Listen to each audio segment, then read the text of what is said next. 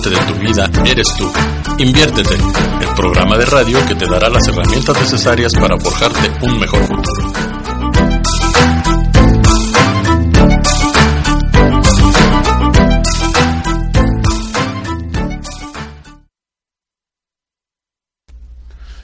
Buenos días, buenos días a todos nuestros radioescuchas y quienes nos ven a través de Facebook Live por nuestras dos páginas. Mi querido amigo Mario Renato de la Peña y Viderique. ¿Cómo estás, mi querido amigo José Antonio Herrera y Mondragón? Le quitamos el I porque... Sí, por favor, porque si no, no, no, no, no salimos nunca. ¿Cómo, ¿Cómo has estado? Bien, bien, gracias. ¿Y tú? Bien, muy bien. Qué, qué, gusto compartir la cabina contigo. Igualmente. Un ah, no, pues no hacía tantos. No, no, hacía tantos programas, pero, pero bueno. hoy le tocaba al buen Carlitos, pero tuvo allí eh, algún, algún este evento. evento familiar este importante y bueno no, no puede estar con nosotros ya estará por acá la, la próxima, semana. un saludo a Carlos y que todo esté bien que todo, salga muy bien. nuestras oraciones con él. Así es. Eh, no precisamente él, con, un familiar, saludos este, a, todos a la, familia de Inviértete. Inviert Margarita. A Pliego a, a, pues a todos a, a Miguel a Joaquín, a Iván. Toda la gente que nos escucha regularmente. Ahorita, bueno, pues repórtense a los a los WhatsApp y repórtense a la página para saber quién está. Por lo menos la mano. Los saludamos. Seguramente la mamá de Marcos ya nos ha de estar viendo. Saludos, a Doña Chayín. Ahora no está el que le canta en, español, pero saludos a Doña Chayín. Saludos a Doña Chayín. Este, oye, pues con, muy movidita la, la, semana, ¿no? O sea, aquí este tu, presidente me, me sigue sorprendiendo es tu presidente. día a día. Fíjate que algo que ya es que te comentaba ahorita antes de que comenzáramos que a mí eh, me empieza a preocupar ya al principio era como que cuestión de risa, pero la verdad es que ya me empieza a preocupar. Mira, te voy a poner un ejemplo donde donde se ve la, la incongruencia que maneja este gobierno. Por un lado, eh, tú sabes que hay el proyecto para la termoeléctrica en Morelos, que mucha gente está en contra. De hecho, pues sacaron sus famosas eh, encuestas. para que el pueblo bueno y el pueblo sabio decida. Eh, encuestas igual de amañadas que todas las que las que se han hecho, ¿no? primero primero salió el, el, este un, funcionario de Morena y en Morelos diciendo que la participación había sido de 25 mil personas. Al día, de, eh, al día a la semana pasada ya habían sido más de, casi 60 mil, o sea, primero dan una cifra, luego dan otra, más del doble, y resulta que el 51% votó que sí se haga. Ah, sí, sí, claro. Eh, casualmente, uno de los activistas en contra de esta termoeléctrica, ahorita no recuerdo su nombre, pues le dieron dos balazos en la cabeza hace tres semanas, ¿no? Casualmente, casualmente. Y, y, y, lo que dice López Obrador es que, pues si ya estaba como que medio medio empezado a hacer el proyecto, pues cómo iba a desperdiciar ese dinero, cómo se iba a desperdiciar ese dinero. Yo digo, ¿y por qué no pensó lo mismo con lo del aeropuerto? que incluso estaba mucho más avanzado que, la que la termoeléctrica y ahí sí lo cancelaron. Claro, no, no, es que es, Entonces no entiendo por qué por allá sí y por otro lado no. Y mira, este, no, no, no, no me queda claro. Al igual que las encuestas, la del aeropuerto, digo, no sé por tu casa, por donde yo vivo en Narvarte, no había módulos para ir a votar. Yo no tuve. yo el único módulo que vi fue el uno que estaba instalado en, la glorieta del Metro Insurgentes. Ese fue el, único que yo vi. Digo, tampoco busqué muchos, ¿no? pero pero me encontré me encontré ese. Y sí voté a favor del aeropuerto, pero pues no, no sirvió de mucho. O sea, al final del día está haciendo lo que él quiere. Algo, ya lo reporté. Ahorita en la mañana estaba viendo las noticias con Loret y ya los mismos periodistas lo están cuestionando de todo lo que está haciendo mal, no sabe ya ni qué hacer. Yo no sé mucho de, digo, algunas cosas que hemos tocado aquí en el, en el radio, de el lenguaje corporal. Pero ayer, no sé si le, le viste la conferencia, está recargado, como que no se puede parar, está recargado en el atril que le ponen y las manos está sobando el atril, ya no sabe qué hacer, ya no sabe ahora qué digo, ahora cómo le hago. Ahora también considero por la edad del señor es exagerado estar todos los días en una conferencia de prensa que iba a durar 40 minutos y ya se vienta de tres horas por, y, le, da la vuelta y en lo que habla y, eh, sí, no, es, es eh, desesperante escucharlo, es desesperante. Sí, entre palabra y palabra hay pausas de minuto, ¿no? Minuto sí, y medio. entonces, ya, ya los mismos periodistas ya lo están cuestionando con todo lo que está haciendo mal. ¿no? De hecho, yo hoy, hoy estaba, este, antes de venir para acá, puse un, un ratito la, la conferencia y de todo, de todas las preguntas que le hacen acaba este, que hay que portarnos bien para ser felices. O sea, yo, yo no espero de un presidente que salga a su país diciendo, bueno, pues vamos a portarnos bien para que a todos nos vaya bien. O sea, digo, eso es como que lo que tú le dices a tu hijo, ¿no? Cuando se va a la escuela. Pero para manejar un país, no, no, que salga a decir que pues hay que ser buenos ah. porque eh, eh, así vamos a ser felices. O sea, con lo que tú dices ya no sabe ni qué decir. Y, todas las preguntas las acaba con el que vamos a portarnos bien, para ser felices. Si esa, si esa fuera la fórmula. Le han estado pues tirando ahorita mucho porque cada vez que va a algún estado de la República que no es manejado por Morena, hay, eh, abuchean al, al, gobernador, de ese estado. Y luego luego se para, no, no, tranquilos, vamos a llevar. Sí, él como que entra como a defender. Yo soy el bueno, Y resulta que todo está preparado. Ya, Todos ya, ya, se lo montaron, ya, ya, lo aceptó. ya aceptó que sí, que en uno sí lo acepta. Ya este, incluso sacaron una carta que le mandan a todos los que van ahí, que cuando hable, cuando hable el gobernador, gobernador en turno, pero que sea una rechifla, hasta les ponen de mínimo de 10 minutos, ¿no? Para que entre ya ese y decir, no, a ver, a ver. Tranquilos, no pasa nada, eh, Otro tema, no sé si tuviste oportunidad de ver un, un spot donde supuestamente se, se, se, promovió el turismo en México. Este, ah, lo, no, no, no, deja de eso.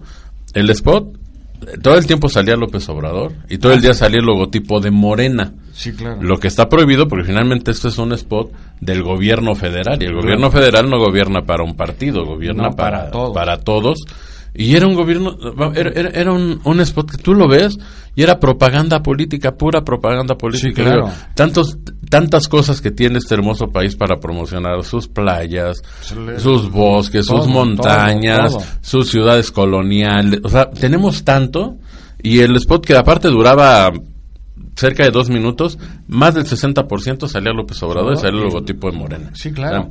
evidente, le sacaron ahí la constitución que está prohibido que en spots este, del gobierno federal salga el, el, presidente en turno o el logotipo de cualquier partido y bueno, lo mandaron bajar. Ya dicen, no, pero lo mandó quitar. No es que lo haya mandado quitar, es que estaba contra la ley el estar el estar promoviendo este claro. este tipo de spots. no, no... No sé si ya viste también el que hay en las redes sociales que y viene el, logo atrás de Morena si te van a asaltar, dile al ratero que no. Ah, que porque eso está prohibido. Está prohibido que te asalten. Que nadie te puede quitar tus pertenencias sin tu consentimiento. O sea, Dios eso lo sacaron en Veracruz. Sí, en, sí no, no.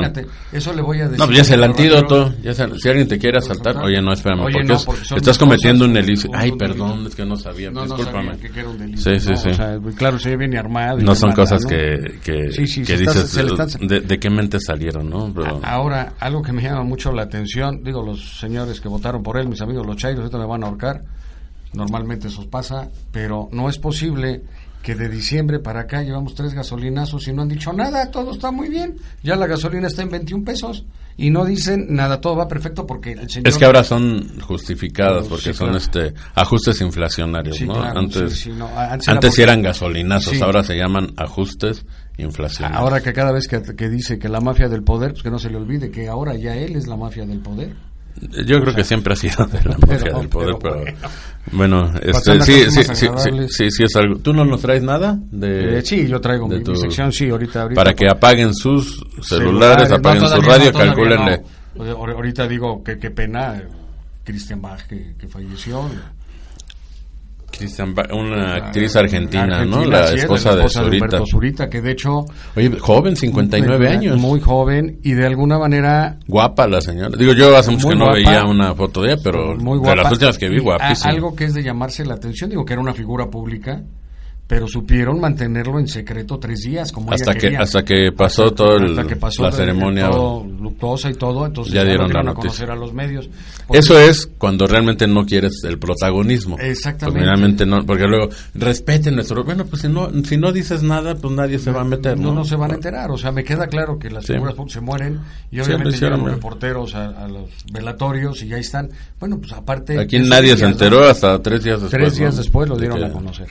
Sí. Ah, Ahí, ahí la, tú que andas metido en el ambiente artístico, de que, que, se mueren artistas, se van tres, ¿no? Sí, de pues tres ayer en se tres. murió otro, eh, ¿cómo se llamaba este muchacho? De, El de, el de Beverly el Hills. de Beverly Hills. Pero bueno, pero tres de Bueno, aquí, ¿no? es mexicano, que, sí, que- que se conozcan de es, aquí. es como... Sí, el que le hacía de Dylan, ¿no? Eh, Dylan, Dylan es el que falleció. El que era novio de Brenda. Yo, yo medio veía esa serie. No, yo no. No, es muy de serie. No, de hecho... Sí, tú ya este, estabas es para muy- ver eso, o sea, Sí, para claro. niños. De hecho, sí, siempre se van tres. De, o sea, ahorita ya fue Cristian, no sé quién. Pues ojalá. José no. José están diciendo que está ya muy grave. Pues a José José lo matan diario. o sea, Casi ma- José ya- media hora, ¿no? Pero no, que ya Ya, está muy grave. Está en un hospital ahora sí, ya está muy grave. Sí. Digo, también Bueno, pues ya la vida cobró factura, ¿no? Está cobrando factura de, de, de todos los excesos. Así es, así es. Y bueno, pues este creo que es de todo, de varios, ¿no? O sea, ¿tienes algo más? Entonces Pues, ya pueden apagar sus celulares, sus equipos de cómputo y demás. porque Unos minutitos y luego nos vuelven a sintonizar. Porque Por favor, las cosas que, Que a nadie le que a nadie le importan. A ver, ¿qué, qué Oye, traes ¿tú ahí? sabías que, que bueno, para la- las papas estas, la- las Pringles, las que vienen redondas, Las que vienen en un bote. redondo, ajá, su, el inventor el de- del diseño del bote, cuando... Que es un cilindro, ¿no? que es un cilindro, pero les pidió a sus con hijos... meter las papas ahí, ¿no? ¿Cómo meter las papas ahí? Exactamente, en- fallece a los 88 años, pero les había pedido a sus hijos que lo enterraran en una de sus latas. Ah, sí. Entonces mandó a hacer su ataúd en forma de cilindro Ah, mira.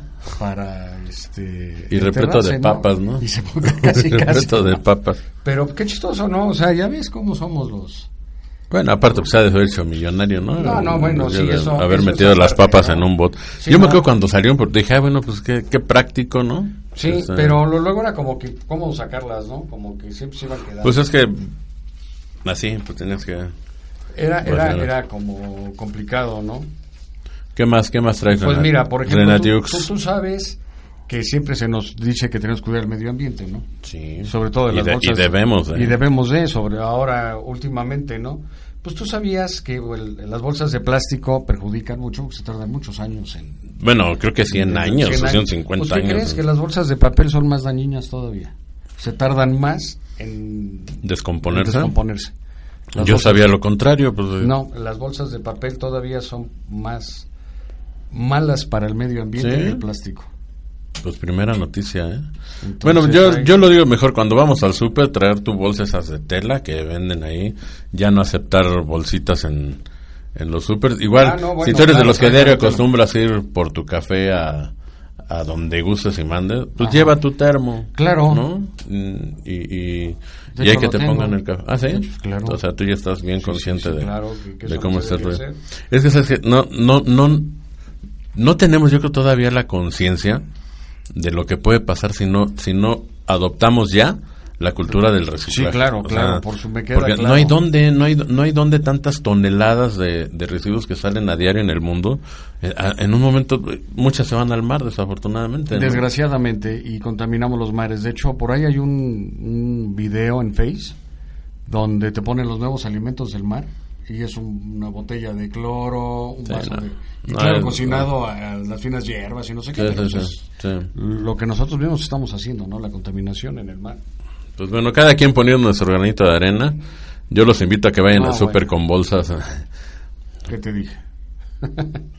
A ver, contéstale para saludar al buen Carlitos. Jefe, buenos días. ponle altavoz. A- No, porque mi teléfono jala con el altavoz. Pues dile que me marque. Oye, bueno, bueno, sí, le- mar- márcale a, a, a- a- Pepetón porque mi teléfono no tiene altavoz. Discúlpenme, estamos en una llamada. Ah, que no le contestas. Sí, a- a no, pues no sonó. ver. Aquí lo tengo. Ok, ok, órale. Gracias, bye. Aquí lo tengo, está en vibrador, no ha sonado ninguno. Que dice que no le contestas. Bueno, no de ser raro. No, no queremos contestarte, Carlos, es la verdad. Pues, Estamos muy a gusto. Oye, ¿tú sabías que, que, bueno, hay mucha gente que cree en duendes, en elfos y en Ajá. diferentes cosas? La mayoría de la gente en ¿Tú crees? Islanda... ¿Tú crees en? Sí, yo sí creo en esas cosas. La, la mayoría de la gente en Islanda sí cree en los elfos. ¿En Islandia? En Islandia, ajá. La gente cree en los elfos.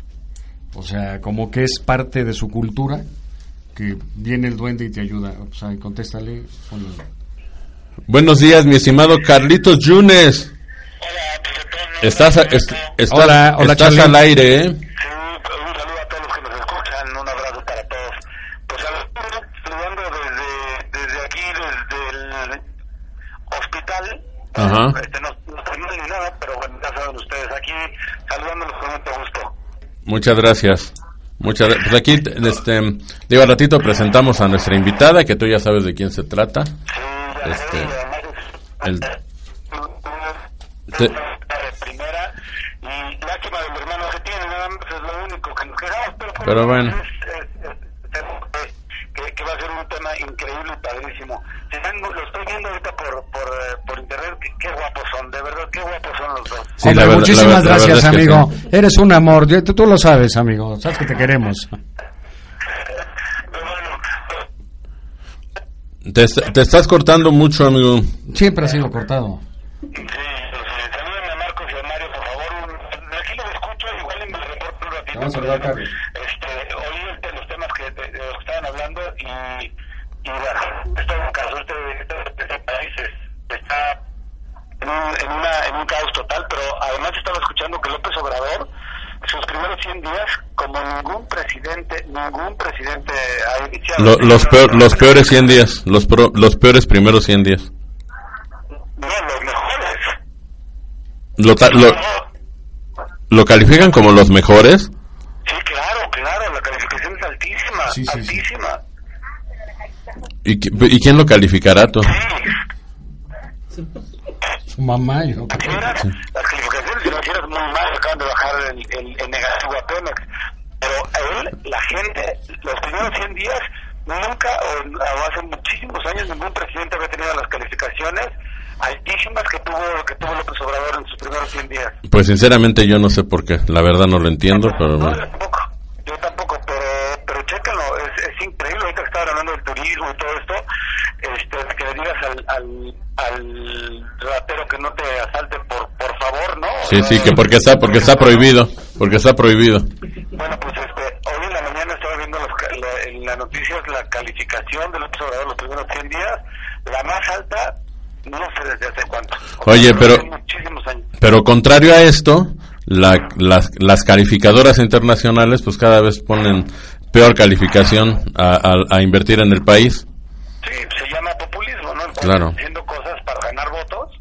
Así es. este, sin importar lo que le pase al país. Entonces la gente está con él por lo que por lo que en teoría está haciendo, pero a nivel internacional estamos, pues voy a decir la palabra, estamos jodidos. Sí. Así es. Este, pero yo, yo, yo, yo no, no sé qué va a pasar. Son días terribles para, para el país, pero bueno, este, vamos a ver qué, qué pasa con eso. Oigan, este, y, y, y eh, hay otras cosas, no sé si, si ya empezaron con los, con los temas que nadie le importa de Renato. Sí, claro, Sí. ya estábamos en eso. Sí, por eso ahorita tomamos tu llamada porque pues nadie nos está escuchando. No, bueno, oye, eh, eh, no sé, no sé qué, temas tocó Renato, si no los escuché, pero estaba escuchando, este, este está, está muy curioso, estaba leyendo que cuando se robaron la Mona Lisa en, en, eh, allá en París, en el Museo de Louvre, en el espacio donde estaba la Mona Lisa, mientras no estuvo, cuando la robaron, hubo más visitantes que cuando que cuando que cuando estaba el cuadro. Así Pues es por que era- la, no- la novedad era que no estaba, en donde siempre ha estado. llevaban, A los visitantes los llevaban y decían, aquí estaba la Mona Lisa, la que se Ujú. acaban de robar, la que se robaron, y registraron más visitantes cuando no estaba que cuando, Que estaba, cuando estaba. cuando estaba puesta. Curioso, ¿no? Sí, bueno, y también hay leyendas urbanas que dicen que la, que la que está al día de hoy ya no es la original, o sea, que la original nunca se recuperó, este, que es una, Una copia. una copia exacta, ¿no? Pero bueno, pues eso sí, solo los, solo los encargados del museo lo sabrán. Si es, si es, historias si es la- urbanas, sí. como que McCartney está muerto, ¿no? Sí, pero desde hace muchos años. desde hace muchos años. Pero bueno. Sigan, sigan con el programa y yo, yo aquí Órale. comento algunas cosas. Sale. Ok. Este, ¿Te quedas o colgamos o qué hacemos? Me quedo, no, me quedo un ratito, me quedo un ratito. Ok. Me quedo un ratito y yo te llevo a la escuela. Órale. Ok. A ver, ¿qué, A otra, ver, ¿qué otra traemos, Renato? decirles, Marcos. Un poco más la bocina del micrófono. Bueno, cuando hable. Ah, ok. Ah. Pues es que por acá es donde... No, pero sí, bajito. se oye bajito. A ver, ¿qué otra, qué otra Pues tenemos, mira, Renato? Por ejemplo, eh, algo que me llamó la atención. Los rusos en 1908 llegaron tarde a las Olimpiadas 12 días. ¿Por qué tú? Pues porque usaban el calendario todavía de, de Roma. Entonces iban 12 días atrasados al actual. Ajá. Entonces llegaron 12 porque ellos tenían ese ese ese calendario, llegaron 12 días tarde Pues, a las Olimpiadas. pues los han de haber descalificado de muchas competencias, ¿no? Pero ya en 1908, pues ya hasta 1908 corrigieron su calendario. Entonces ahí ya se actualiza. haber participado, Renato, pues tú ya estabas ahí ya bien girito. En 1900, sí, yo yo lo vi, en 1908 yo estaba ahí. Fue fue de los, los primeros apuntes que empecé. Pero eras muy joven, tenías como treinta y tantos años. ¿no? Como 25, como 25. Lo bueno es que aquí el viejito no está hoy, pero bueno. No. Ya te dijeron viejito, Es Carlitos. el único viejito, es el más viejito de todos. Mira, yo ya la verdad, oídos sordos, ya sabes. Palabras necias, oídos Oídos sordos. Exactamente, exactamente. Está bien, pues mira, yo ya están ya las 5 o 6, o sea, creo que ya podemos empezar con el tema, ¿no? Vamos a ir a un... Un corte, un breve corte. Nos, va- nos vamos a un corte y, y, y ahorita les presentamos a nuestra invitada. El tema, ya saben, es este hablar sobre tantología, que es un tema... Tanatología, que es un tema que, que, que, este, suena muy interesante y bueno, pues traemos a una experta entonces, para que nos deje muy claro todo, todo, todo. Es un tema duro. Necesario, tema necesario. Necesario y, y, y creo que eh, para mucha gente, a mucha gente le cae el 20 de muchas cosas Así con, es. con este tema, ¿no? Así es. Pues bueno, este no no nos tardamos nada, vamos más rápido que un rayo. Regresamos aquí ya con nuestra invitada para empezar con el tema. Ahorita nos seguimos escuchando, Carlitos. Sí, sí, sí, perfecto, un abrazo. Vamos a un corte y regresamos. Gracias.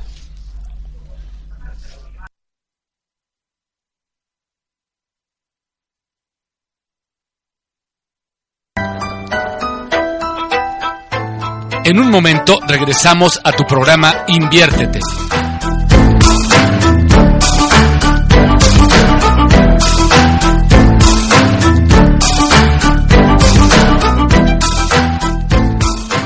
Vive Radio.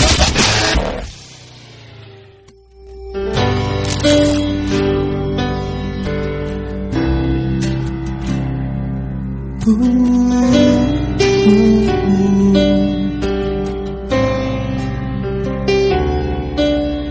sé cómo empezar a escribir de aquel amor que ayer conocí.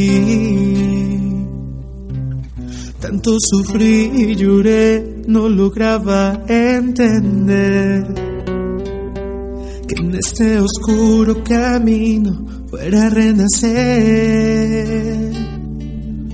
Este hombre te encontró y ahora es más que feliz.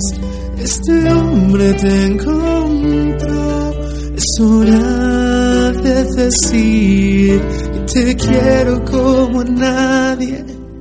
Que sin ti me sobra el aire.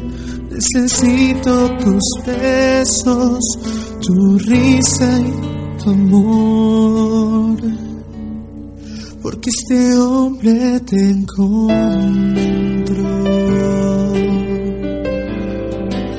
Uh, adiós, tanto tiempo perdí. Una mujer igualita a ti. Tanto sufrí y lloré, no lograba entender en este oscuro camino fuera a renacer. Pero este hombre te encontró y ahora es más que feliz. Este hombre te encontró, es hora de decir que te quiero como nadie, que sin ti me el aire. Necesito tus besos, tu risa y tu amor. Oh, oh, oh. no, no.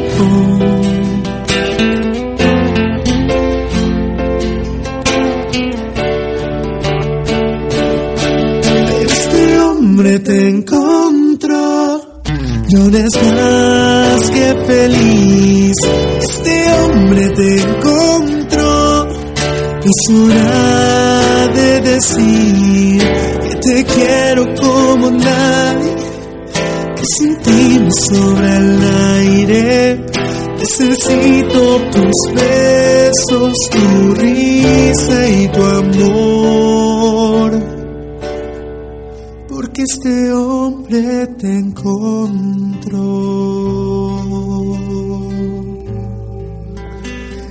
Este hombre te encontró.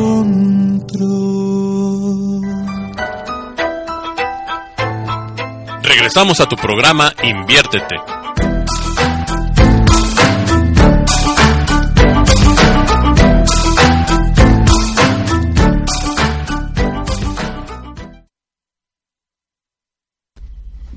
Bueno amigos, ya estamos de regreso.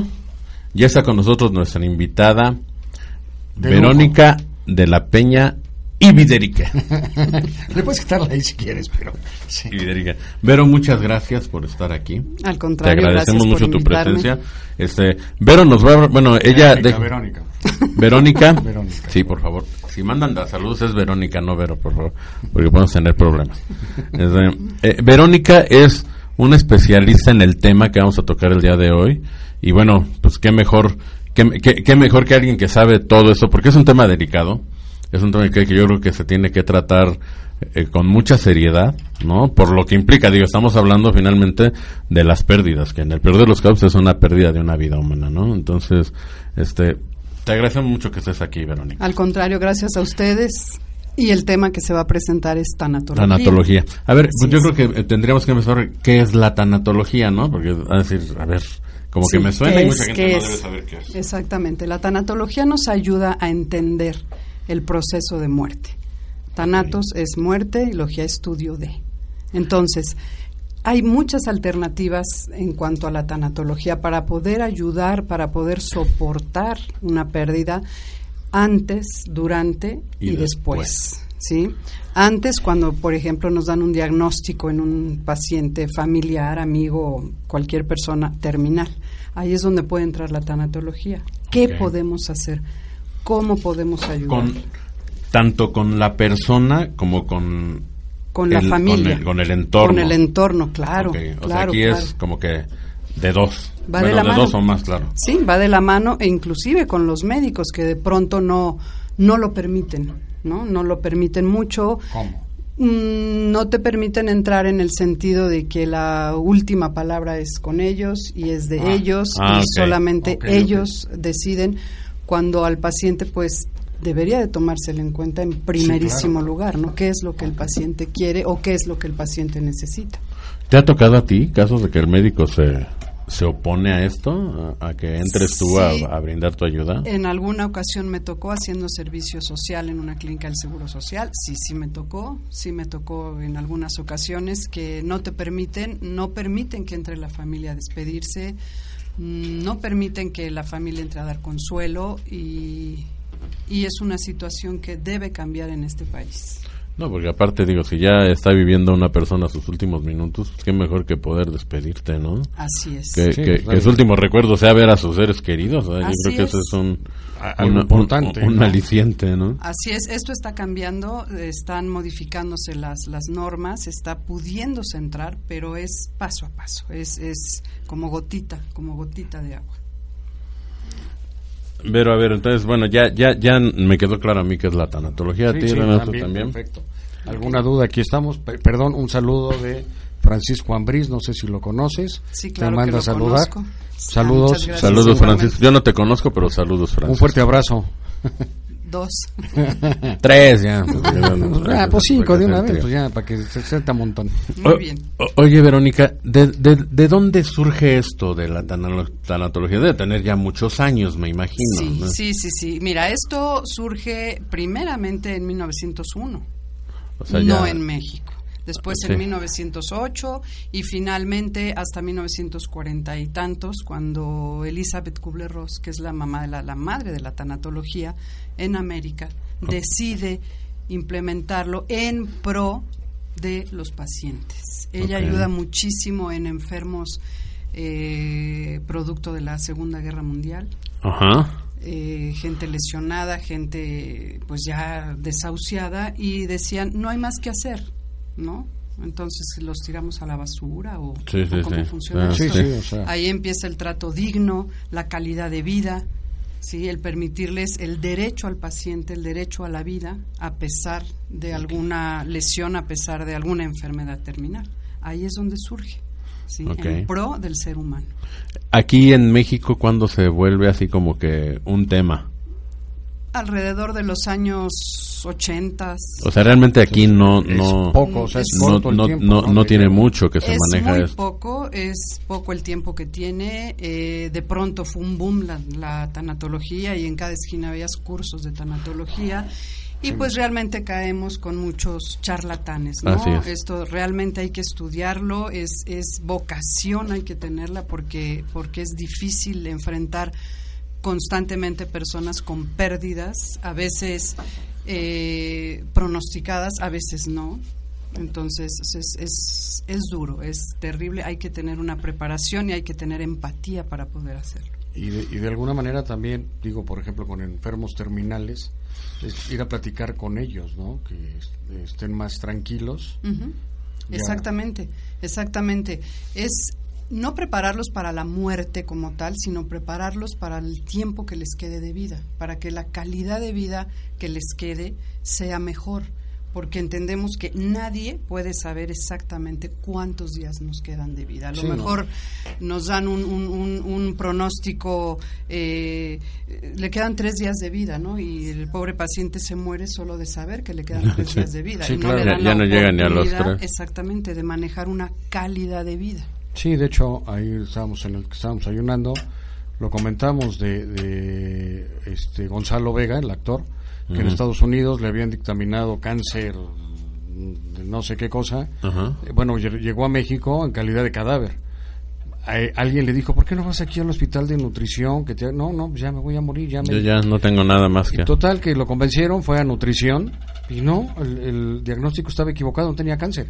Al final falleció de la enfermedad que tenía, pero no era cáncer y no le quedaba media hora, le quedaba mucho Todavía tiempo vivió más. mucho tiempo. Pero se- eso, eso lo dañó mucho emocionalmente. O sea, te puedes morir de, de algo que no tienes porque la mente es muy Porque lo crees, lo hay, crees aunque hay no lo un tengas. alto, alto pronóstico eh, que nos dice que el diagnóstico mata más que la enfermedad. En muchas Y- y- y sí. ocasiones. Y en muchas ocasiones hay diagnósticos equivocados, como el Pues. caso de Gonzalo Vega o tantísimos casos que conocemos, ¿no? Muchas veces cuando la persona ignora que tiene una enfermedad terminal, la calidad de vida es mucho mejor. Porque no lo estaba pensando ni lo está programando. Exactamente, ¿no? exactamente. Si tengo esto, ya no me va a pasar esto. Ya me, no, ni sabes, ni por enterado estás. No, Sí. no, no. Si tien- tienes algún dolorcito, te tomas cualquier pastillita y con eso la pasas bien y, y lo ignoras y vives tranquilo. Fíjate, Verónica, que a veces- es un caso que ya hemos comentado en alguna ocasión, que a mí me tocó de cerca. Una persona, señora ya de setenta y tantos años, tenía diagnosticado cáncer y ya, ya, ya era invasivo y demás. Y resulta que esta señora le da Alzheimer. Ujú. Entonces decían, "Uh, ta- cáncer y ahora Alzheimer. Bueno, vivió muchos años más con Alzheimer, pero desapareció el cáncer. Cuando ella ya no recordó que tenía cáncer, en los estudios que le hacían para ver cómo iba, el cáncer desapareció. La actitud tiene mucho que ver en este tipo de enfermedades, ¿no? Si constantemente todos los días voy al doctor para que me tomen una muestra y me digan, pues va bien, pero sigue mal, pues mi, mi calidad de vida baja, baja tremendamente, mi ánimo se va al suelo, eh, si lo ignoro, pues repito, no me doy cuenta, no lo sé y vivo feliz. Ok. Cu- Cuando tú te enfrentas a este tipo de casos, que ya, ya, ya, ya nos dijiste que tienes que hablar tanto con el, la persona que ya está desahuciada en terminal. etapa terminal, tanto con los familiares. Sí. ¿Qué, qué es, qué, qué es más complicado?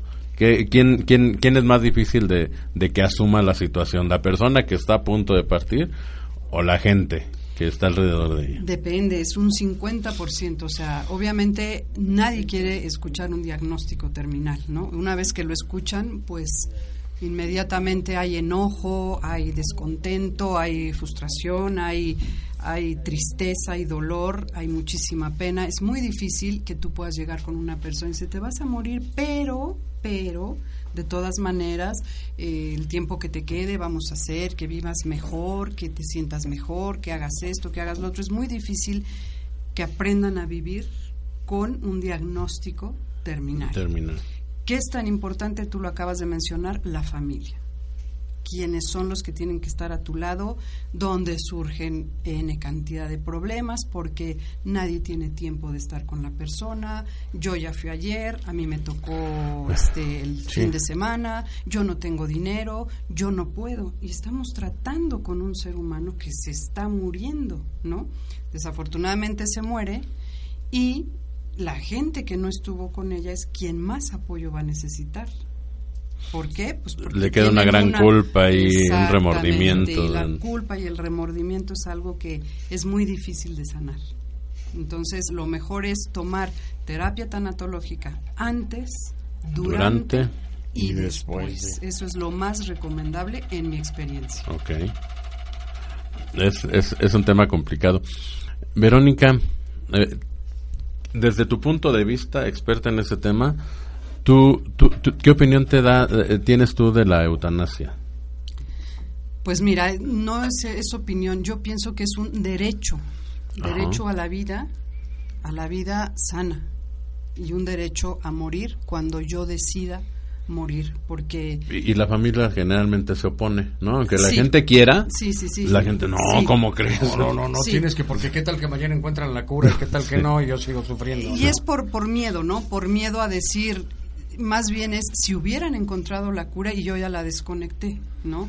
Tengo casos cercanos, cercanos, muy, muy cercanos en, en, en familia con, con estado vegetativo y, y así vivió ocho años, ¿no? Y era imposible, imposible eh, ayudarla en el sentido de pues una inyección y terminamos con este dolor, ¿no?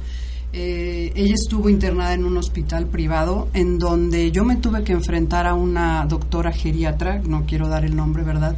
Y que me dijo, ya no hay nada que hacer, no dura tres días más. Ok, perfecto.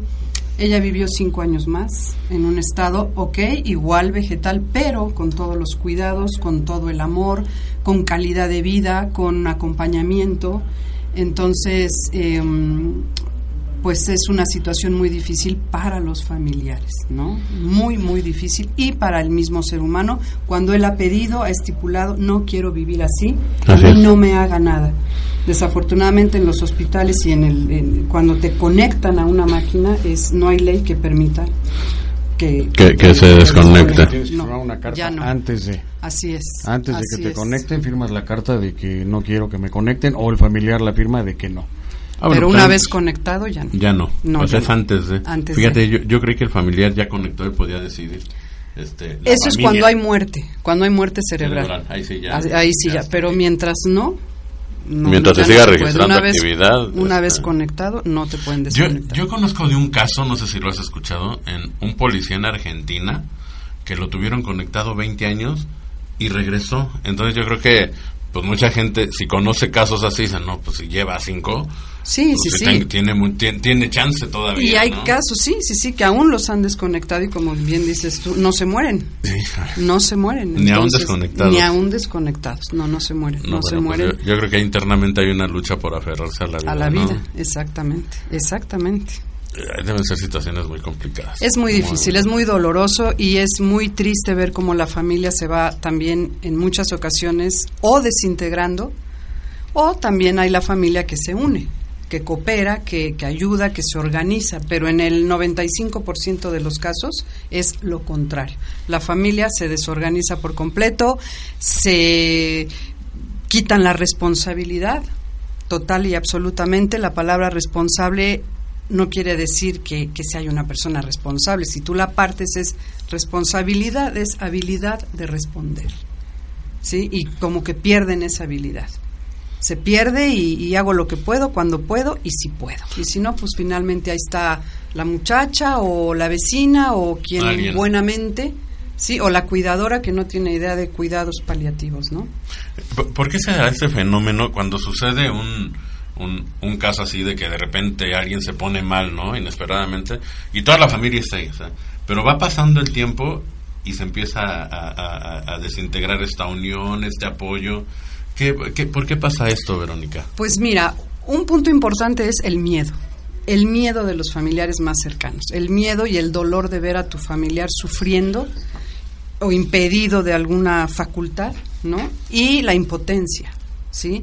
Por ejemplo, cuando de pronto enferma a la mamá, ¿no? O sufre alguna cirugía importante que requiere el cuidado para sus, sus necesidades más, más primordiales. Básicas. Normalmente, si hay hijas mujeres, no, pues que sean las mujeres, mujeres. porque qué barbaridad, ¿no? y hay casos que obviamente los hijos hombres ayudan muchísimo. Y igual, al contrario, si el, si el que enferma es el padre, pues que, Que sean los los hijos hombres hombres. los que- Pero ¿qué pasa cuando no hay ni uno ni otro? Sí, claro. ¿no? Cuando es el padre es hombre y solamente hay hijas mujeres, pues ni modo, hay que entrar y, hay que hacerlo y hay que apoyar. Eh, obviamente el enfermo ahí pierde, pierde mucho, pierde dignidad. Y, cuando el ser humano pierde la dignidad, pierde todo. Pero ahí interviene mucho la forma en que tú ayudes a la persona, con cariño, con respeto sobre todo, con humanidad. Eso es la base de poder ayudar. La gente huye porque tiene miedo. Así de sencillo, porque piensan que su vida es más importante y que la que está terminando, pues, pues finalmente ya se va a morir. ¿No? Sí, Otros pero- que ayudan. Pero es como por el miedo, o sea, como correr de la situación. ¿no? En parte sí, en parte es huir. Es huir, huir al problema, huir a la responsabilidad, huir al, al compromiso. Sí, yo creo que si puedes hacer algo para que alguien, ayudarle a bien morir, como dicen por ahí, Exactamente. y más si es alguien que, que, que, que tú quieres, ¿no? Alguien Así es, Un así familiar es. muy cercano, muy Así querido, es. pues yo creo que ni siquiera lo, lo tomo como obligación, sino como un... un, un- a mí, a mí, para mí sería un privilegio poder ayudar a alguien que yo quiero a que se vaya lo mejor posible. más Exactamente. Mira, es realmente sí es un privilegio poder ayudar a una persona en, en sus últimos días. Yo he tenido la oportunidad de ayudar a, seres queridos en sus últimos días y para mí es el privilegio más grande que he tenido. eh, y lo repetiría si así fuera, a pesar de las situaciones que a veces vivimos con el abuelo, la abuela, la tía que nos regaña, que en esto, que el otro, finalmente es una persona que está muriéndose y que por humanidad y por gusto y por necesidad estás ahí y lo quieres hacer, Sí, claro. ¿sí? Todos nos volcamos, por ejemplo, en el terremoto. ¿Cuántos no salieron a ayudar a las calles? Y gente que... o sea, arriesgar la vida incluso por gente que. Arriesgar, arriesgaste la vida por salvar a otro, te quedaste a lo mejor sin la quincena completa, pero diste lo que tenías en tu despensa.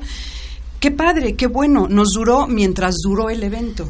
Pero seguimos ayudando a los que quedaron discapacitados. No, ya. Hoy por hoy seguimos alimentando a los que quedaron sin, sin, sin comida, sin casa, sin techo. Lo hicimos mientras duró el evento, movidos, obviamente, por un sentimiento de, de ayuda, de protección, de solidaridad. solidaridad. Pero termina, se acaba. Lo mismo Pasa, pasa, con sí. el familiar. Te dan un diagnóstico terminal de un hermano y al principio todo el mundo ayuda, corre, va y viene. Y conforme van pasando los días, Se va, se va Sí, perdiendo. se va se va perdiendo. Así es. Desafortunadamente. Así es. Aquí nos preguntan, y, y es algo que, que- que yo te quiero preguntar también. Yo conozco gente que dice, a ver, el proceso de morir es tan natural como el de nacer, ¿no? Finalmente, es. pues es la ley de la vida, ¿no? Nacemos para morir. Nacer, crecer, reproducirse y morir, ¿no? morir. Como lo cono- conocemos así. ¿Realmente sí crees que haya gente preparada para eso? Porque yo hablo con gente que dice, pues sí, o sea, yo pues sé que se va a morir mi mamá, sé que se va a morir mi papá, que se va, que me voy a morir yo, que me- lo dicen muy como que muy seguros, como que pues es parte de la vida. ¿Sí estaremos realmente preparados para eso? Porque Para mí es muy fácil decirlo y otra cosa al momento de estar Sí, exactamente. En mi opinión, no. Nadie está preparado para la muerte de nadie. Aún cuando sabemos que se va a morir porque la etapa en la que está es terminal, finalmente nos hacemos a la idea, ¿sí? Nos preparamos en el sentido de que, ok, hacemos un testamento, le damos lo mejor que tenemos, intentamos que su calidad de vida sea la mejor, procuramos que su cama esté limpia, que, que- que tratar de darle lo mejor que podemos. Pero el día que sucede, Te duele. es- te duele, es devastador y también depende mucho quién muera, ¿no? ¿Quién, quién era esa persona para ti? ¿Qué significaba para ti? Eso es muy importante también. Pero Ahora- preparados no, no estamos. Ahora, estamos hablando de un caso donde ya hay un, un diagnóstico y dijeron, oye, pues tal persona le quedan X meses de vida y demás. ¿Cómo tratar a la gente cuando hay una muerte inesperada, no? Un que salió alguien un y de repente te avisan, este, pues ya no está.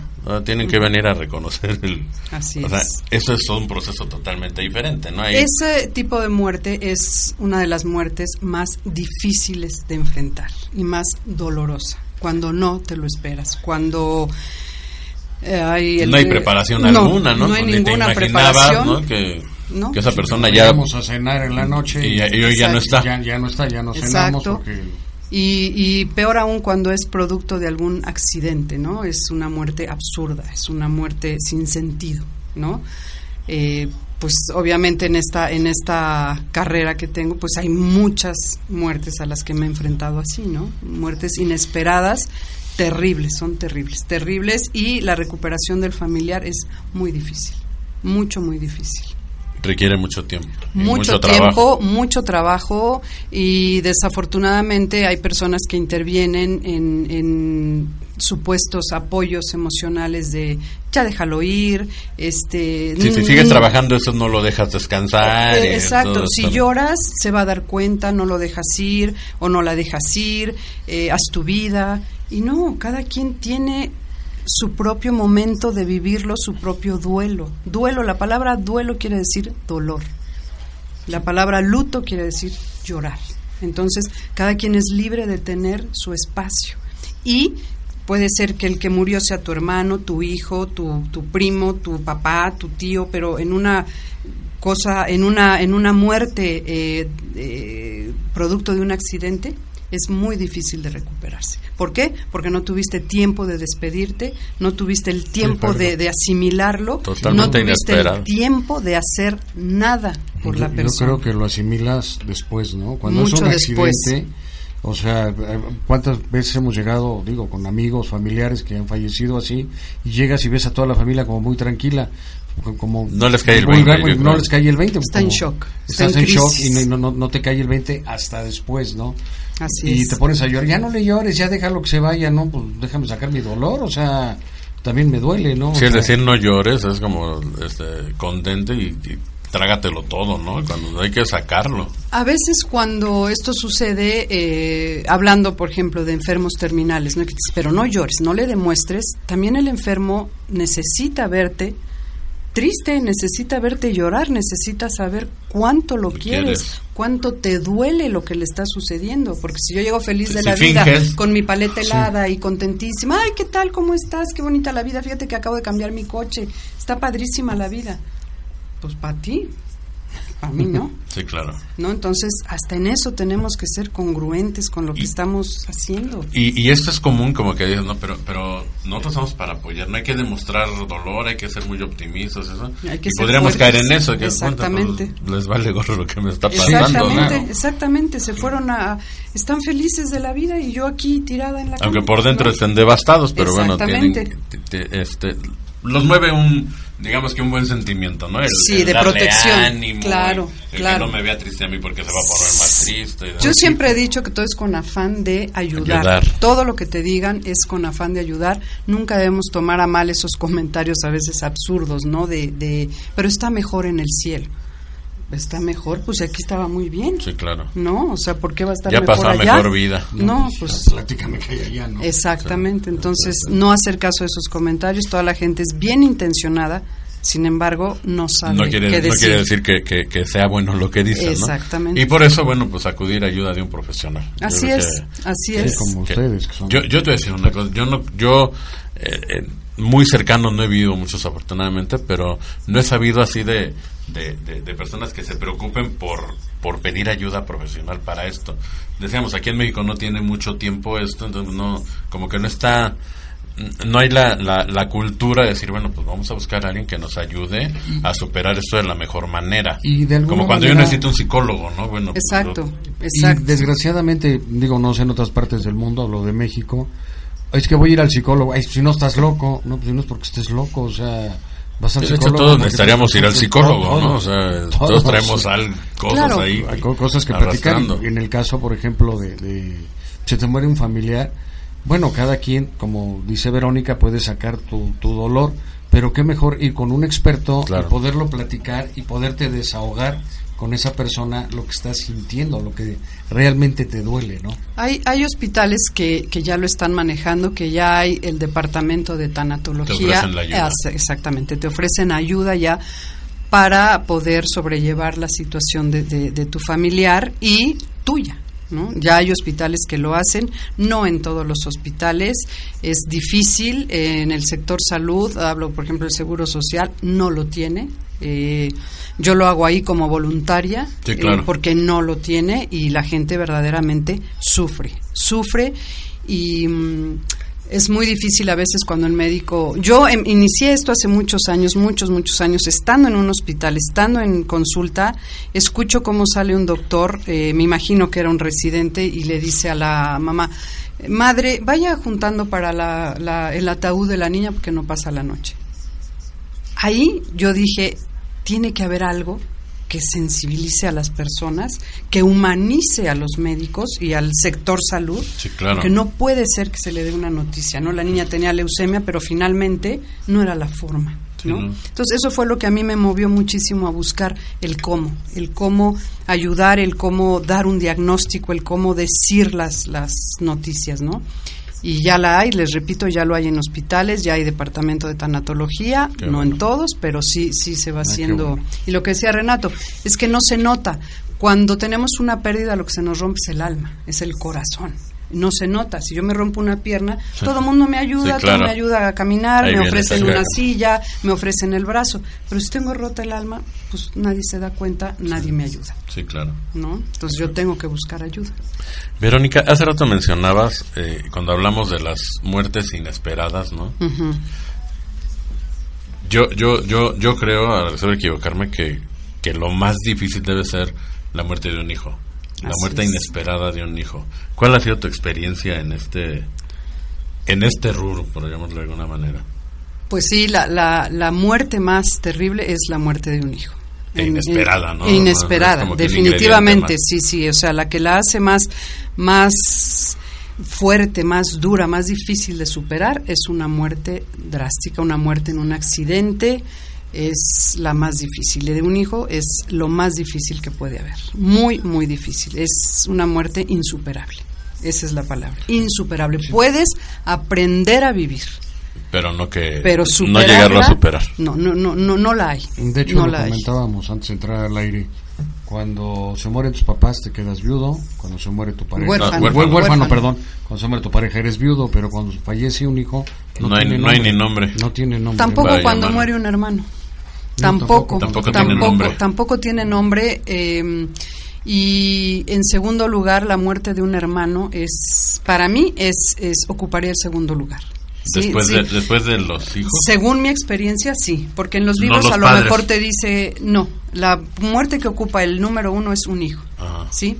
En segundo lugar, eh, los padres y así, y la esposa, dependiendo, ¿no? A veces muere tu esposo o tu esposa y dices, ay, gracias a Dios. A veces no, a veces Sí, lo claro, sufres sí, y es terrible, ¿no? Pero cuando muere un hermano, pues la muerte también es dificilísima de enfrentar, hablando también en una condición eh, de accidente. Sí.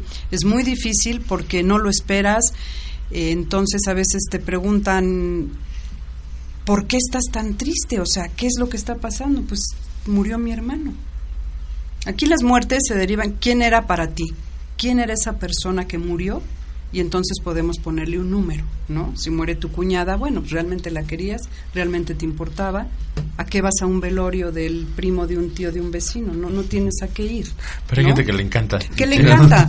Y además tiene el descaro, por ejemplo, de llegar con el deudo principal y decirle, ay, no sabe cuánto lo siento. Cuando ni lo conocía, Ni sabe seguramente. ni siquiera Ni quién sabe es, quién ¿no? era, ¿no? Entonces, las personas que mueren siempre ocupan un lugar en cada uno de nosotros. No podemos generalizar ni podemos ponerle un número, ¿no? Depende quién muera para mí. Sí. ¿Qué significó esa persona para mí? Y entonces podría yo darle el valor a esa, A a esa. esa muerte. Sí, porque quizá como por, por lógica, uno lo que espera es que uno entierre a los padres, no que Así los padres es. entierren al hijo. ¿no? es, quizá por eso es. pudiera ser el hermano en segundo lugar, ¿no? Así es. pudiera ser el porque Pudiera ser. porque digo si, si las estadísticas no fallan pues yo mis padres tendrían que irse primero que yo digo Claro. si la lógica no, Digo, Así no es. fue- así tendría que ser Así debería de cuando ser, se trastorna exactamente. todo es cuando cuando se voltea este Así es. Cuando todo cambia Cuando es todo cuando las cambia es cosas cuando- cambian, ¿no? ay no Sí. na- nada más de pensarlo así como que Sí, sí, sí, es- es muy Debe difícil. ser un golpe muy fuerte, ¿no? Para- Así es, así como es. papá. Sí, no, no. Bueno, a ver, pero aquí tenemos algunas otras preguntas. Yo tuve un caso cercano, porque me lo contaron y yo estaba muy pequeño, pero cuando fallece mi abuelo, este, le dicen a mi papá que pues hay que bajar, ya es que los bajan allá los... donde los A la a ver, morgue. a la morgue a reconocerlo siempre cuando hay en un hospital pues tiene que ir un familiar a A dar fe de que sí es Así es. el, el cuerpo que se van a llevar y demás. Y mi papá no quiso, finalmente fue mi tío, el hermano, el que, el que, el que bajó. Y, es- y mi papá todavía no sabe la razón, pero dice que yo no quise ver a mi, a mi papá sin vida. ¿Qué experiencia tienes tú en esto? La gente sí le pega mucho ver a, a, a- a su ser querido ya, Sí. ya sin el cuerpo, vamos. Sí, hay personas que sí pueden abrir el, el féretro y verlo y estar ahí sin, sin mayor problema. Hay personas que definitivamente no quieren verlo. De pronto viven angustiados porque es que no lo vi, por eso es que no puedo superar el duelo. Y no, no es por eso. No es por eso, o No, no, no, es como que definitivamente no. un consejo vayan a verlo para que no, No, tengan porque hay personas que por verlo menos pueden superar el esa- duelo porque se se les queda queda esa imagen. última imagen y que muchas veces los maquillan tanto, Sí. los distorsionan tanto que cuando tú lo ves dices, Dices, ese no, ese no era mi es, papá. era- exacto, exacto. Entonces, no quedarnos con, con esa cuestión de si sí lo vi, me voy a sentir mejor. Y si no lo vi, me voy a sentir peor. No es verdad. Eso es, la persona decide si quiere verlo o no quiere verlo. Nadie puede obligarte, mucho menos obligar a los niños a que vean el cadáver de la tía, de la abuelita, del hermanito. No, no, no, no, no, no. Porque no, no, no debe ser. Se les explica, se les dice, pero no obligarlos a algo que no están en edad de decidir si quieren ver un cadáver o O no. claro, o sea, y es que eso debe, digo, ver a alguien muerto no es fácil. O sea, Y más si es alguien querido, pues, Pues sí, no, Así es. por supuesto. Ahorita, ahorita que decías, bueno, que comentaba Verónica que vas al velorio del primo, del hermano, del vecino, del Del- si ni lo conocías. del amigo de tu amigo. ¿A qué estás haciendo ahí?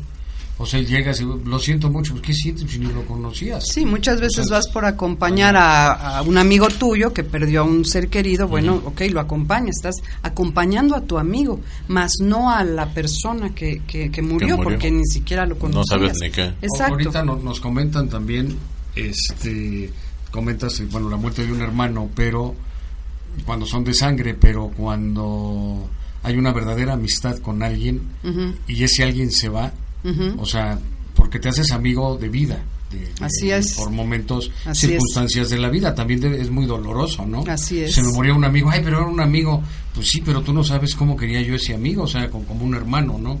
Así es. Digo, mi querido Carlos Yunes, sabes perfectamente. Gracias. Has correspondido, Carlos. Eres mi hermano. Gracias por tus sabes. palabras. Gracias, Charlie. Me va a hacer llorar, cabrón. Es muy difícil, es muy difícil. A los amigos los elegimos, los elegimos. Es a los hermanos, así es. A los hermanos los tenemos. Algún día a mí me preguntaron, porque tengo puros hermanos hombres, me preguntaron, ¿te hubiera gustado tener una hermana? Una gloria en la que vives. Definitivamente sí, sí me hubiera gustado tener una hermana, pero les dije, pero no cambiaría a ninguno de, De mis mis cuatro hermanos. hermanos. No, a ninguno. O sea, Si hubiera querido una hermana, no la tuve, qué bueno, este, tengo cuatro hermanos maravillosos y no los cambiaría. Entonces, la verdad es que los hermanos son un soporte en nuestra vida enorme, enorme, enorme. Duele perderlos. Y los amigos son los hermanos que nosotros Que elegimos. Así es. La Así familia es. de no sangre. que Exactamente, Exactamente. exactamente. Y, y que muchas veces se vuelven más que la familia de sangre. Así ¿no? es, Y recibes así es. Mucho más. Así es. este, Apoyo, Sí, solidaridad. solidaridad, Normalmente, exactamente. normalmente. Exactamente. Recibes Sí, de ellos eso. muestras de cariño que no recibes de, de la familia, ¿no? Ahorita que decías esto de, de, de si ver a, un- a una persona sin vida, a mí me ha tocado ver eso, sí. Bajita la mano sin como que forzar mucho, pero es, te agarran del brazo, no, mira, ven a despedirte de tu tío, ven a... Sí. Y ahí van, ¿no? Los- como que no, Sí. no sale de ellos, pero no, no, ven a Sí. despedirte, ¿no? Porque Ahí uno debe de tener la fortaleza de decir, no, No, yo no. no, ve tú, córrele. Ve Yo tú y velo tú, yo aquí te espero, te acompaño desde aquí, ¿sí? Sí, Pero a que veces ser un acto que uno salga, que, que le salga a uno el corazón, saber, eh, voy o no voy. ¿no? Así es. Totalmente, y aún siendo niños, pueden decidir si quieren Así o no es, quieren. pueden decidir, pero a veces los padres no permiten que, que decidan Que decidan y los obligan. Y sí he visto niños que están verdaderamente traumados, ¿no? En shock, están en en shock, sí, ¿sí? claro. Y no duermen y hay que llevarlos al psicólogo durante mucho tiempo porque no duermen, porque no se les quita la imagen de el abuelito muerto, Sí, claro. Aquí me lleva otra pregunta, Verónica, este, hablando de los niños. Cuando se presenta una situación donde ya hay un familiar, un, ser querido en este En etapa en terminal. etapa terminal y en- dentro de la familia hay niños. ¿no? Es recomendable también que, que, que los niños eh, platiquen con una experta como tú para, no sé, se me ocurre el abuelito o la abuelita que es bien querida y, es, y ya está en fase terminal. También hay que incluir a los niños Sí, en esta definitivamente sí. preparación. Definitivamente los niños se dan cuenta de todo, pero si no les explicamos, pues no entienden. Saben que está pasando algo, ven llorar a mamá, ven llorar a papá, ven llorar a los hermanos mayores, no entienden qué pasa. Y además es, vete de aquí, salte, no hagas ruido, cállate, tu, tu abuelito se siente mal.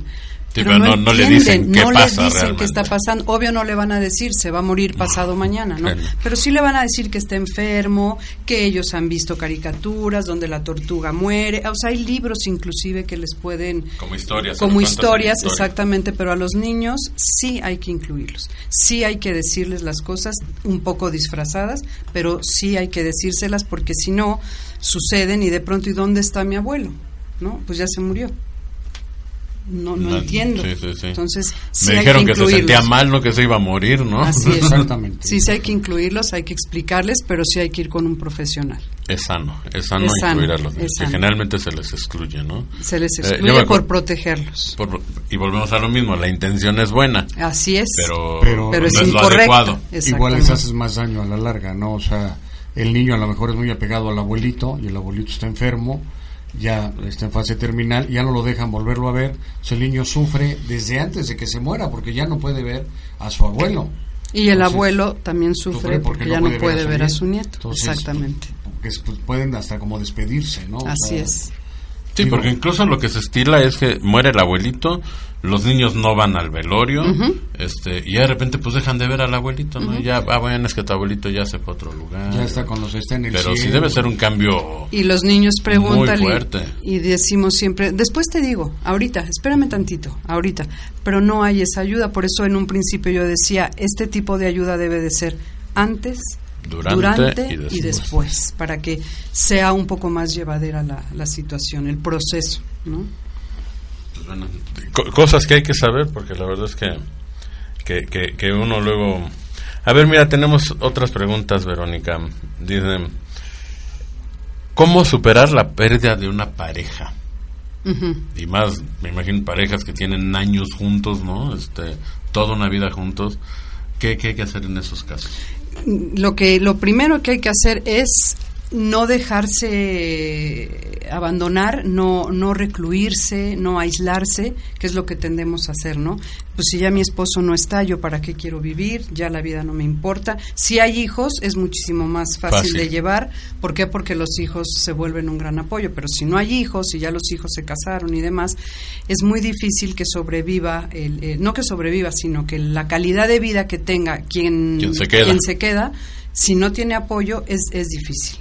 Ahí necesita buscar apoyo, necesita la familia estar con él, estar con él o con ella, acompañándolo siempre, mientras tenga este este duelo, Este aguantar duelo. los enojos, los malos humores, la desesperación, el qué voy a hacer, ya no sirvo para nada, ya estoy solo o sola. Sí, finalmente se fue quien estuvo contigo 50, 60 Sí, años ahí junto a ti, ¿no? O sea, exactamente, bien o mal, pero ahí estuvo. Y de alguna ¿No? manera siempre pasa, ¿no? Se muere papá o mamá y al poquito tiempo se va el otro. Es Y común, Como es de com- tristeza, ¿no? De- Y la gente dice, ¿se lo llevo o se la llevo? Sí, sí, ya pero, tenían que estar juntos en otro es lado. La ¿no? tristeza yo creo que le da a la persona. Sí, la ¿no? depresión. debe La de depresión. el- depresión, La y depresión. todo, y que de alguna manera no, no hablamos con expertos de lo que me está pasando, ¿no?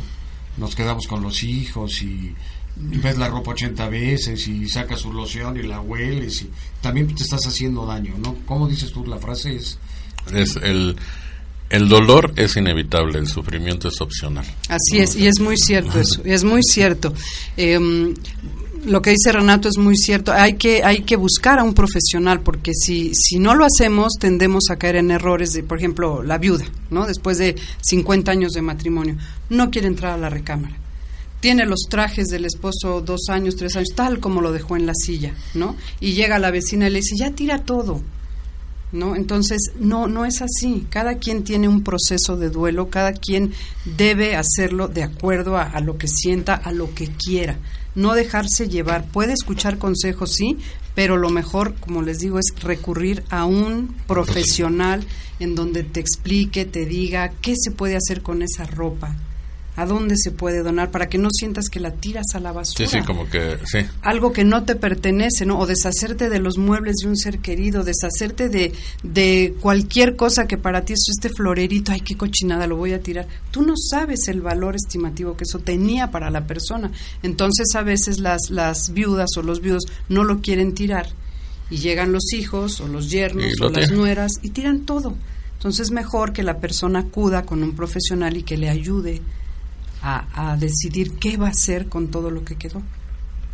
Ese es, Sí, ese porque es- está, también, digo, no debe ser fácil el estar viendo a diario su ropa y demás. Yo, yo, yo creo que sí es sano, pero que te lo digan de una manera y una profesional que tenga entender, oye, no lo, van, no lo vamos a tirar a la basura. Exacto. O sea, qué mejor que la ropa que usaba tu ser querido le sirva a alguien Así que lo es. en una y ahí le manejas, le manejas la, la, la- Va a ser lo mismo finalmente que ya no Sí. tenga ahí tantas cosas que estén recuerda Sí, y claro.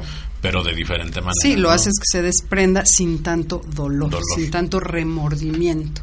Sí, de que Por ay, tirar si algo estuviera que no aquí, es ¿qué suyo. pensaría que yo Exacto. me deshiciera? Exactamente. Porque el lado contrario es que hay gente que toda la vida vive con los recuerdos. O sea, Así no es. se deshacen nunca de De nada. nada, de de nada. nada, Conozco de nada. varias personas así, todo guardan y al final pues, eso también es más doloroso, ¿no? No que no dejes ir a la persona, la persona ya se fue a donde se tenía que haber ido, pero eh, quedarte con el cuadrito, el- la foto, la- ¿para qué?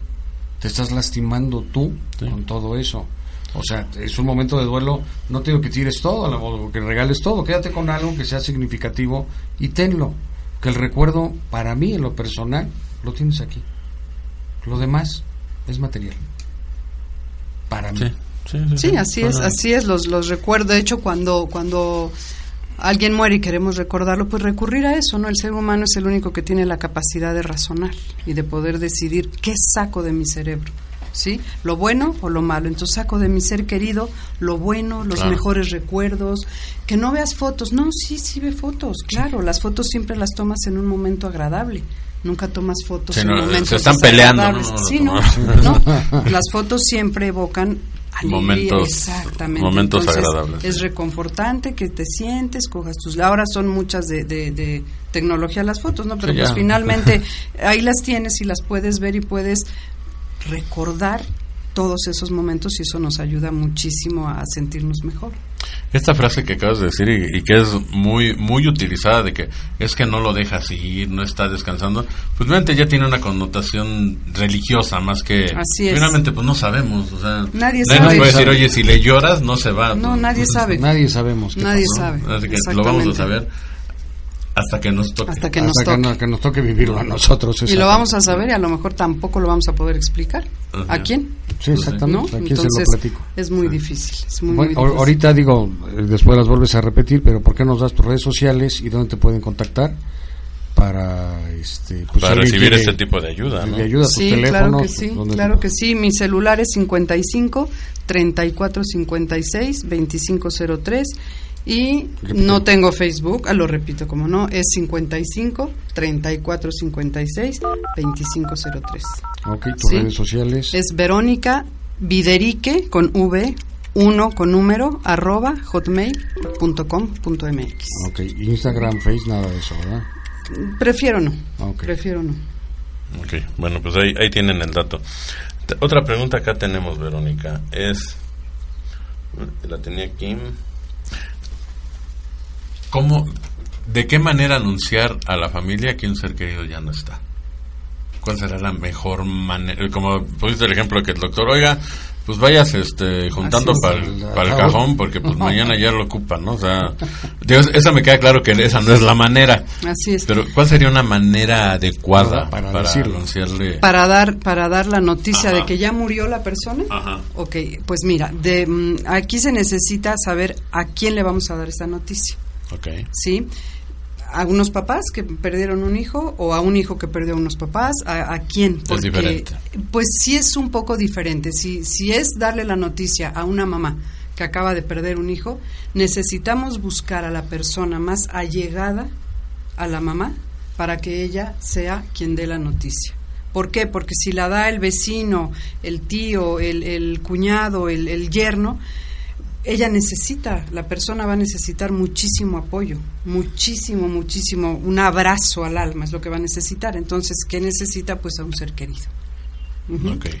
Es, ese es mi consejo, Pero eso eso es lo no- que mejor ha funcionado, ¿no? La noticia la debe de dar alguien muy cercano A esa persona. para poder apoyarlo, para poder, poder soportar a la persona. y Porque que la gente sienta la confianza de de llorar, de derrumbarse. exactamente. Sí, sí, sí, Exactamente, se va a derrumbar. y no contenerse porque pues no no hay la suficiente eh, Exactamente. intimidad eh, Y eso pasa ¿no? a veces en los hospitales cuando dan así las noticias, o en CEMEF, ¿no? La noticia la da el disque que está preparado para darlas, ¿no? Y a veces no es así.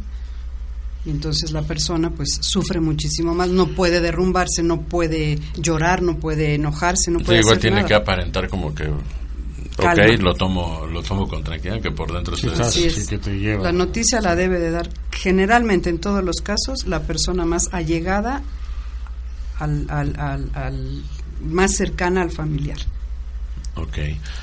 Verónica, ¿hay alguna literatura, algún libro que nos pudieras recomendar Sí. a nosotros y a nuestro auditorio para Sí, sí, sí. a quien le interese el Sí. tema, pues Que- que- debe haber ahí al- algo Hay, hay muchos libros, hay muchos, hay muchos, por ejemplo, hay uno que se llama La muerte un amanecer de Elizabeth Kubler-Ross, que nos habla de... que ves de- que es la madre de la en me- tanatología. sí, así es, sí, así es. Eh, hay otro libro que se llama Cuando un amigo se va.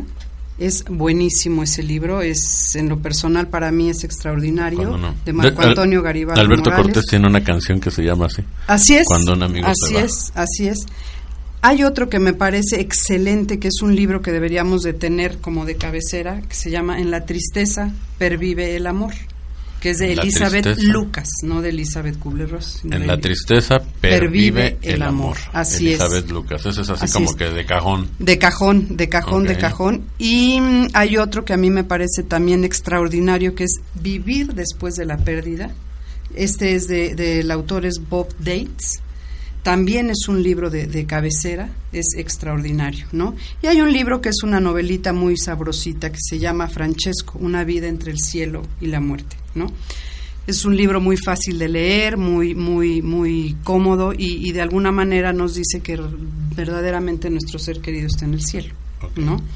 Pero también nos enseña que cómo debemos vivir, Debemos aprovechar la vida y no darnos cuenta cuando ya estamos Cuando ya en estamos el cielo allá, que sí. hubiera hecho esto o hubiera hecho lo otro, ¿no?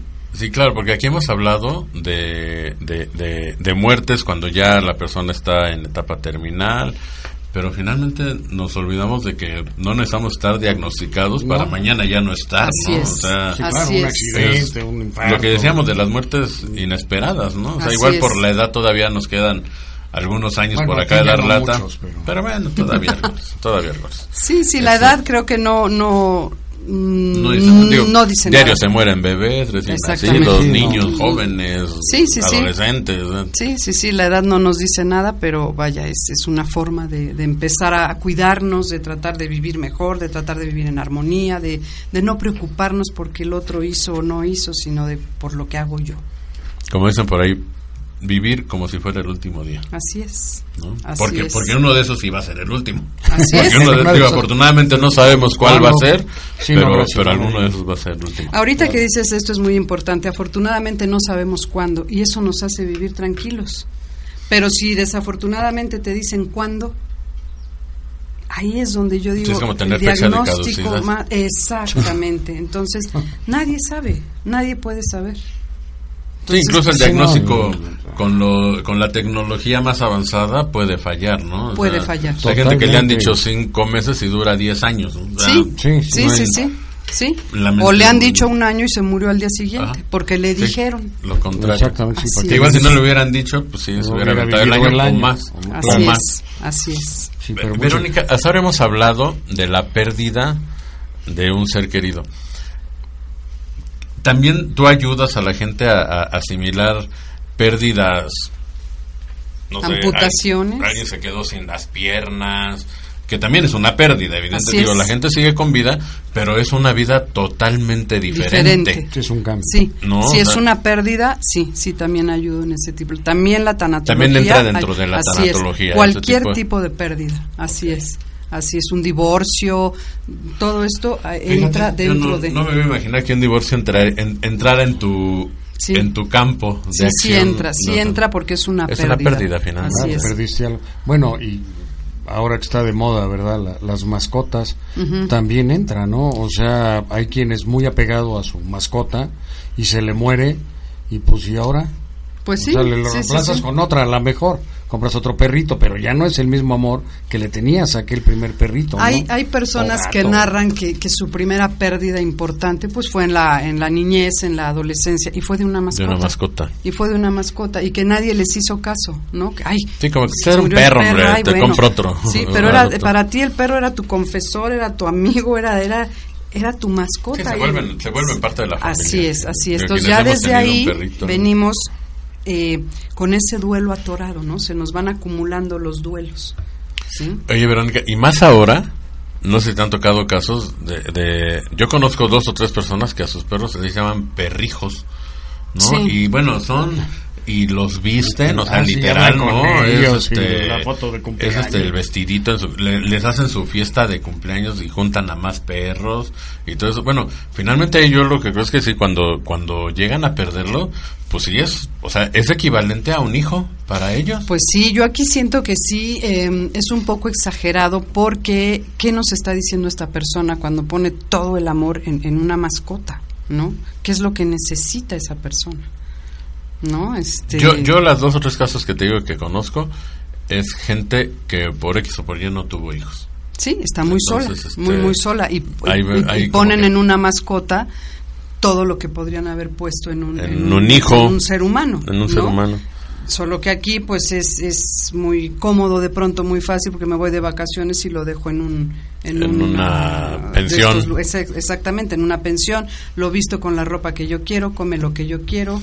Eh, Sí, no tiene ¿sí? independencia en No decidir tiene absolutamente independencia, nada. exactamente. Entonces, pues también cuando se muere este tipo de, de mascotas, pues sí es una pérdida. ¿Te ha muy- tocado?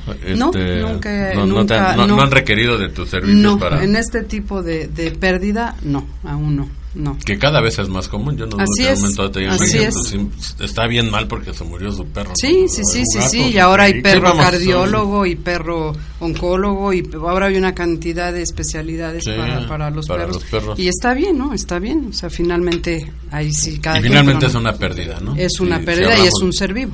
Así es. Es un ser vivo. Así es, así es. Híjole, pues Pero yo si creo no, que no es- me ha tocado. Sí, no. No, ya.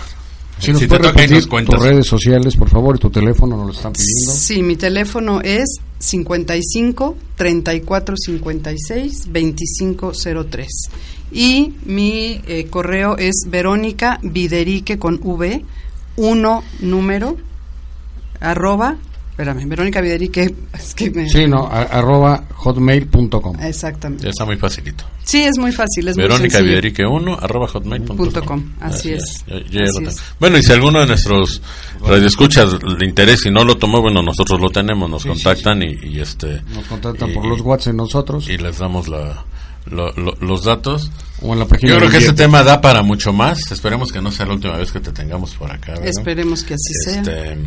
Porque bueno, imagino que cada vez pues tienes mucho más experiencias, ¿no? O sea, Así pues, es. te, invitamos en un tiempo y ya vas a tener algo nuevo que contarnos seguramente. Sí, sí, sí, da, da, da mucho para hablar, da- es un tema enorme, es un tema que tenemos que, que hacerlo eh, recurrente en la vida, ¿no? Y, Desafortunadamente. y mucha pero- gente no le gusta hablar del, del Del- del tema, de la no, muerte. no, no, porque me voy a morir. No, bueno, pues todos vamos para allá. Sí, Sí, sí, finalmente, sí, sí. o sea, vamos, si lo vemos, pues, es, es una etapa natural, ¿no? O sea, vamos, es- Así es, sin es embargo como- es desconocida, entonces nos provoca miedo muchas veces. Eso es el desconocimiento. Así es, ¿no? Si así alguien ya es. nos hubiera dicho, oye, si acá está todo largo. Pues, ¿Para qué te vas, no? De Pero- hecho, eh, por ahí había una pregunta de por qué todo el mundo le tiene miedo a la muerte, ¿no? Ah, sí. o, o mucha gente Gente, le o tiene mucha miedo a la gente. muerte. Por, repito, porque tenemos miedo a, a lo desconocido, ¿no? Para no tenerle miedo a la muerte, pues tendríamos que saber qué se siente, ¿no? Que hay, si que hay, si hay algo sí, más allá. Exactamente, si de verdad voy a volver a ver a tanta gente que quiero, pues ya me quiero ir.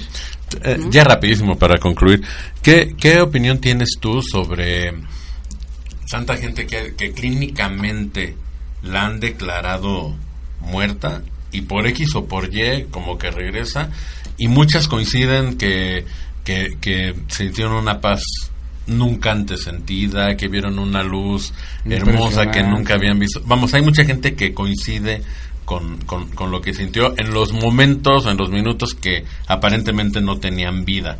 ¿Qué opinión te merece esto, Verónica? En primera, todo mi respeto y me parece que, que si lo dicen es porque así lo sintieron. No lo pongo en duda, siento que así fue. Eh, yo he visto pacientes que están conectados y que les habla la familia, el ser más querido, y lloran. Entonces, O sea, que quiere decir que sí, sí, sí hay algo, o sea, sí hay, pues sí hay el oído, el oído es el último sentido que se, Que se pierde. pierde. Así es. O sea, podría estar tacto, alguien en su, en su, en su velorio y escuchar. Mm, no, si ya hay muerte cerebral, no. Ah, en un hospital. Pero en un hospital, en etapa terminal, digámoslo así, conectado con todos los aparatos, Puedes he seguir- visto cómo lloran, o cuando los tocas, eh, también. O sea, el sentido Reaccionan, ¿no? Ajá, del tacto es, es también... No, pues si te pasa eso, dices, no, pues no lo voy a desconectar, ¿no? Exactamente, todavía- Si me está exactamente. escuchando, si está sintiendo algo, pues todavía hay, hay alguna una, una esperanza. Una ¿no? pequeña esperanza. La- es exactamente, el familiar piensa, hay esperanza, siente, es que sí se da cuenta y muchas veces los médicos te dicen, no, no es posible, es imposible porque está muerto, ¿no? Y Se- de repente aparecen los llamados milagros, ¿verdad? Pues sí, en ocasiones así sucede. Entonces, pues yo siento que dar en vida siempre y apoyar siempre que se pueda, no esperar estar en etapa terminal para para Para, que- para hacer esto. para hacer algo por el prójimo. Así es. ¿no? Cinco minutos. Tenemos cinco minutos. Tenemos cinco. ¿Tienes alguna pregunta por ahí? No, ya pues creo que se las hicimos todas. Este, A ver. A ver, esta ya te lo pregunté.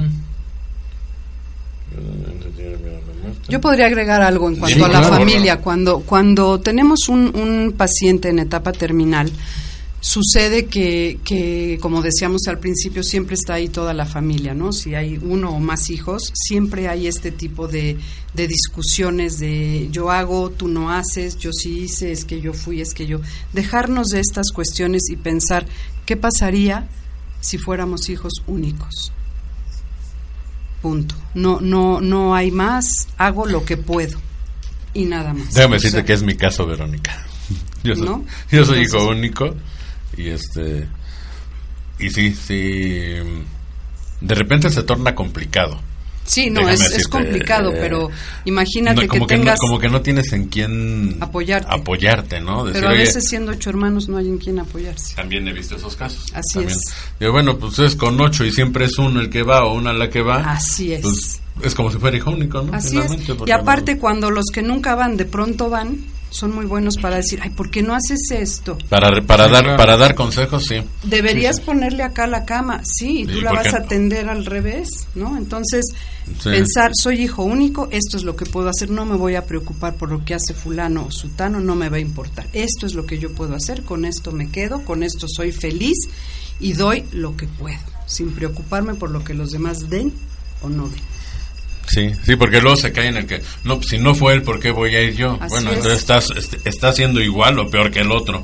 Así ¿No? es, Porque así te, es. te basas en que si él movió un dedo, pues tú lo mueves, Tú si lo no, pues mueves, yo no si muevo no, no. nada. Así es. Y es bien común. Y es, Y bien es muy común. Y- Y, complicado. aún tratándose de un ser querido, ¿eh? que puedes hablar de la mamá, del papá. Ah, no, pero pues ella no fue porque yo. Así Sí, es. pues, ¿No? sí, yo no, a ella le toca, sí, pero no puede, no quiso. Pues, Sí, o finalmente el que era el consentido de mi mamá o de mi papá era él, pues ahora el que lo cuide, ¿no? Así sucede, desafortunadamente así sucede. Y mira, yo he tenido un, un caso muy cercano que los consentidos a la consentida son los que menos los que menos le entraban, que decían, es ilógico, ¿no? Así a la es. que mejor trataron, le dieron, ¿no? Así es. y es la que, la se guarda También yo tengo casos Es- muy cercanos, igualitos. pues ni hablar. Así Pues muchas gracias por haberme invitado. No, gracias a me ti. Verónica, gracias. Te, estuvimos, la plática se, se nos fue, se nos- bueno, no, no hicimos ni un corte. No. No hicimos No, ni un corte, se nos fue de, De- de- de corridito. Pues Te agradecemos gracias. mucho tu presencia. Espero Espera- haberles servido. No, pues yo, muchísimo. mira, siempre decimos, si, si, si lo que platicamos aquí, los invitados que tenemos, les deja una semillita, una duda a alguien, ya nos Ya damos por eso. bien servidos. Así ¿no? es, así Este, es. les digo, tenemos tus, tus datos, por si alguien quiere ahondar más en el tema, o, o está en la posición que requiere ayuda de un profesional. Bueno, pues Adelante, aquí, aquí tenemos una persona que inmediatamente, al hablar con ella, van a ver. Muchas gracias, muchas gracias y estoy a sus órdenes. Muchas gracias, Verónica Renato. No, Un placer, como siempre. amigo José Antonio. Marcos, gracias. gracias. Mario, en cabina, gracias. Gracias, Nena. Ahorita Gracias a todos. ¿no? Este, que tengan una excelente semana. Les mando un abrazo a todos. Que Dios nos bendiga a todos. Y los esperamos aquí en tu programa Inviértete. Nos vemos y Hasta nos luego. escuchamos la próxima semana. Gracias. Gracias. Buen día.